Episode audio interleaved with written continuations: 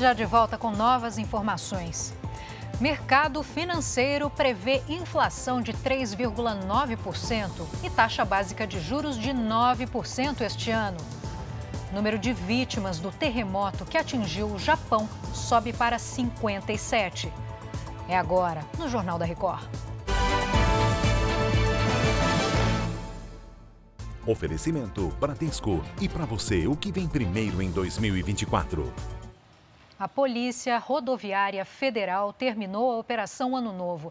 Desde a última sexta-feira, policiais intensificaram a fiscalização e o combate à criminalidade nas cinco regiões do Brasil. Natália Dovigo, boa tarde. Qual foi o resultado? Você traz esse balanço agora para a gente, né?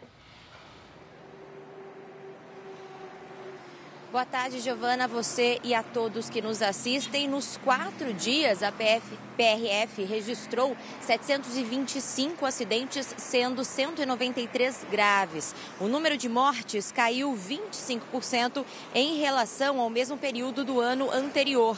Ao todo, 56 pessoas morreram e 903 ficaram feridas em acidentes nas rodovias federais. A fiscalização flagrou, flagrou quase 5.500 ultrapassagens em locais proibidos e foram registrados mais de 24 mil flagrantes de excesso de velocidade. 3.636 motoristas foram autuados por realizar ultrapassagens de forma irregular. Giovana. Obrigada pelas informações, Natália.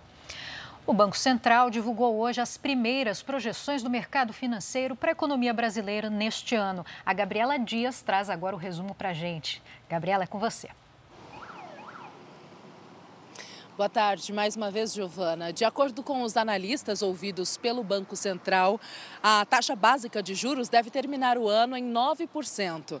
Já para a inflação, a expectativa é que o IPCA fique em 3,9% em 2024, ainda dentro da meta estabelecida pelo Conselho Monetário Nacional, que é de 3%, com tolerância de 1,5%.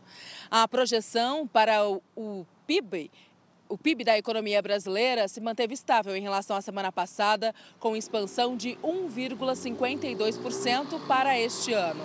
E para o câmbio, os analistas projetam que o dólar termine o ano negociado a R$ 5,00, Giovana. Obrigada, Gabriela. Uma pessoa morreu e 15 ficaram feridas num acidente entre uma caminhonete e um ônibus no Distrito Federal no fim da manhã de hoje. O Yuri Ascar conta agora, então, como é que aconteceu isso, Yuri?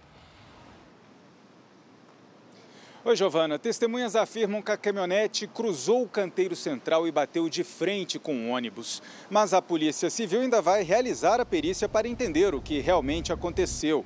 O motorista da caminhonete, Valdivaldo Cândido da Costa, de 51 anos, morreu no local. 15 passageiros do ônibus ficaram feridos e foram levados para hospitais da região. O ônibus fazia o trajeto entre a cidade de Lusiane, em Goiás, e a rodoviária do Plano Piloto, aqui em Brasília. Giovana. Obrigada pelos detalhes, Yuri subiu para 57 o número de mortos no terremoto do Japão.